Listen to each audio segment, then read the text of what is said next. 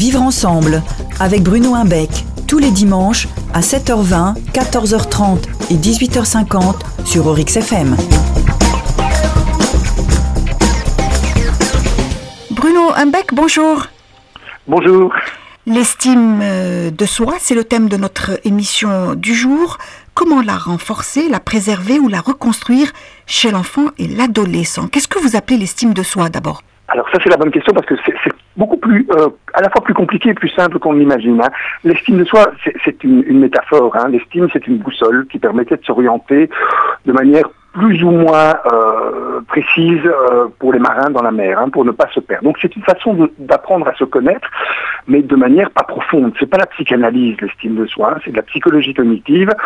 Ça permet de savoir qui on est euh, en surface, c'est-à-dire quelles sont euh, mes qualités, mes défauts, mes réussites, mes échecs, ce que j'aime faire, ce que je n'aime pas faire, et ça va aménager ce qu'on appelle la connaissance de soi. Alors l'autre petit mot, c'est le soi.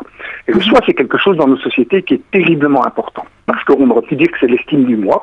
Le moi, c'est ce avec quoi n'importe quel enfant vient au monde. Le soi, c'est un petit peu plus. C'est ce moi qui se euh, détend euh, dans, dans la temporalité et qui fait qu'on devient tous porteurs d'une histoire. On commence à s'en rendre compte d'ailleurs au moment de l'adolescence. Si vous avez un enfant à l'école maternelle et que vous lui demandez raconte-moi ta journée, il va rien savoir vous raconter. Il va vous raconter des petits éclats, des petits événements, mais euh, il va pas savoir en faire toute une histoire. C'est l'adulte qui généralement fait une histoire à propos des, éléments que lui ramène son enfant. À partir de l'adolescence, on va commencer. C'est pour ça que c'est le moment où on utilisait auparavant les, ce qu'on appelle les carnets intimes, qui maintenant deviennent beaucoup plus des, blogs ou des, ou des murs euh, sur Facebook.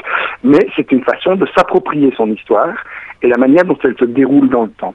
Et on doit se connaître dans ce qu'on est en mesure de produire dans cette histoire. Je suis ce que je raconte de moi, c'est-à-dire mhm. que chacun est porteur d'une histoire et on doit pouvoir l'aider à se définir, donc à la fois sur le plan de la connaissance de lui-même dans l'histoire qu'il a à se raconter. Dans un projet qu'on mettra en place dès septembre au lycée franco-qatarien euh, Voltaire, donc nous allons travailler beaucoup sur l'estime de soi dès le plus jeune âge, en aidant les enfants à se connaître, à savoir qui ils sont dans l'expression qu'ils ont d'eux-mêmes et pouvoir euh, apprendre à ce qu'ils apprécient qui ils sont. Parce que ce qui est important, c'est non seulement la connaissance de soi, mais que ça produit aussi ce qu'on appelle l'amour de soi. C'est-à-dire qu'on doit aimer ce que l'on est, on doit aimer qui l'on est, et ça doit pouvoir nous aider à produire une image de soi qui, euh, à un moment donné, rend compte de cet amour de soi et de cette connaissance de soi.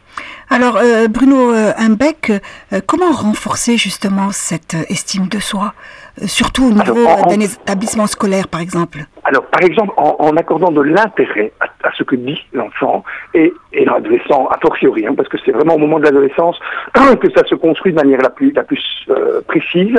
Il faut toujours s'intéresser à ces productions.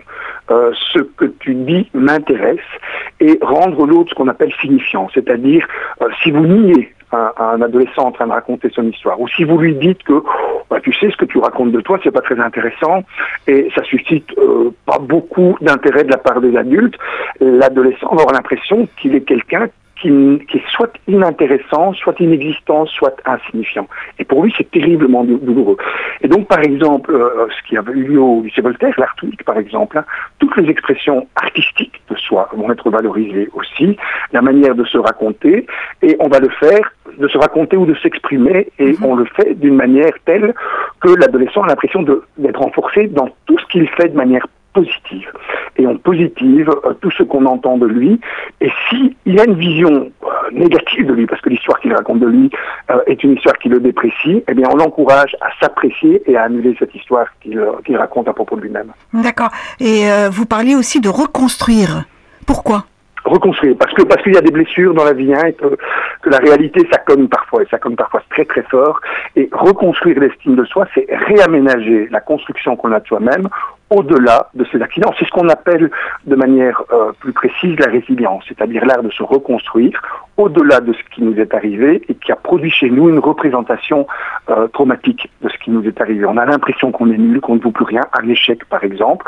Bah, ce qui est important, c'est de continuer au-delà des échecs en continuant éventuellement même à échouer, mais en échouant mieux. Et à ce moment-là, on a effectivement des, enfants, des adolescents qui restent en situation d'apprentissage parce que l'estime qu'ils ont d'eux-mêmes a été préservée, consolidée ou renforcée. Très bien. Merci beaucoup, docteur Bruno Embeck. À bientôt. À bientôt. Vivre ensemble avec Bruno Imbec